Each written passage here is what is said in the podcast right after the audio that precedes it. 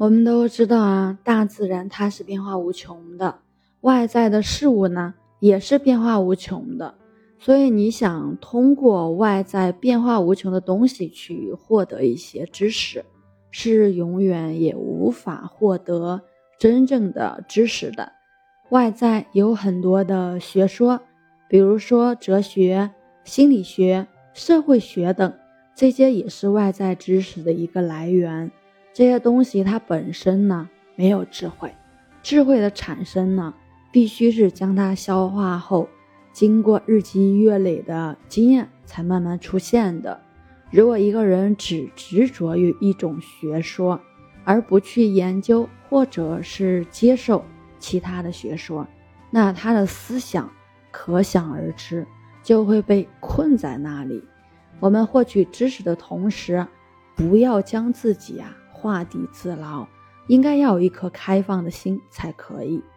精神进化的下一个阶段呢，就是不执着于知识。能做到这一点，就能够化解对错、好坏、正误的分别心。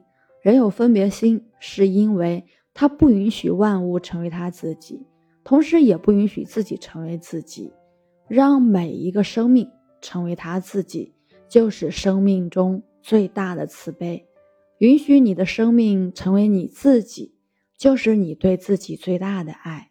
由外在获得的知识，经常会令人对生命感到失望，因为外在世界呢，的确是充满了许多令我们无法接受的事实，这需要内在的一个转化过程，安于时机而顺应变化，痛苦。就不能侵入到我们心中来了，而那些不能自解的人，就是被外物束缚了。比如达尔文看到生物与生物之间的相互残杀，而推演出物竞天择、适者生存的理念。这个理念呢，就阻碍了他的精神进化。知识的获得，它是有时机的。生命是很慈悲的。他不会把你所不能担当的强加在你身上，让你能去背负你有能力去背负的。当你能背一公斤，他就给你背一公斤；当你能背两公斤，他就给你背两公斤。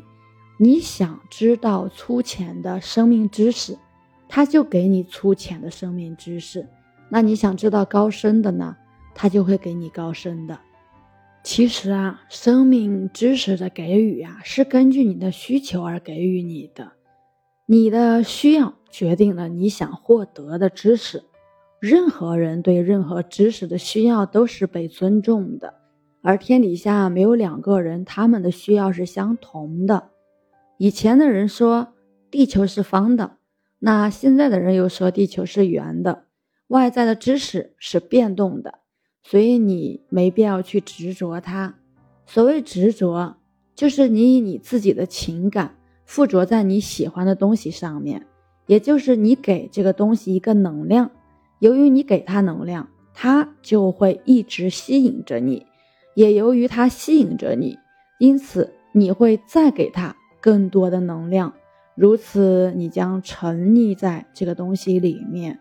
如果你在追求知识的过程当中，保持着一颗清清楚楚、明明白白的心，那你就能够分辨出这个知识它到底是什么。我们这里呢说个小故事，就有一次啊，庞公向魏王说：“现在有一个人说啊，街上有一只老虎，大王您相信吗？”魏王答：“我不相信。”那现在有两个人说街上有一只老虎，大王您相信吗？然后魏王说：“我不相信。”那现在有十个人说街上有一只老虎，大王你相信吗？魏王说：“我相信。”其实街上一只老虎也没有，所以错误的知识累积会迷惑一个人，使他分不清真伪。我们不能执着于知识，由于你的不执着，你对外在变动的知识呢就不会有分别心。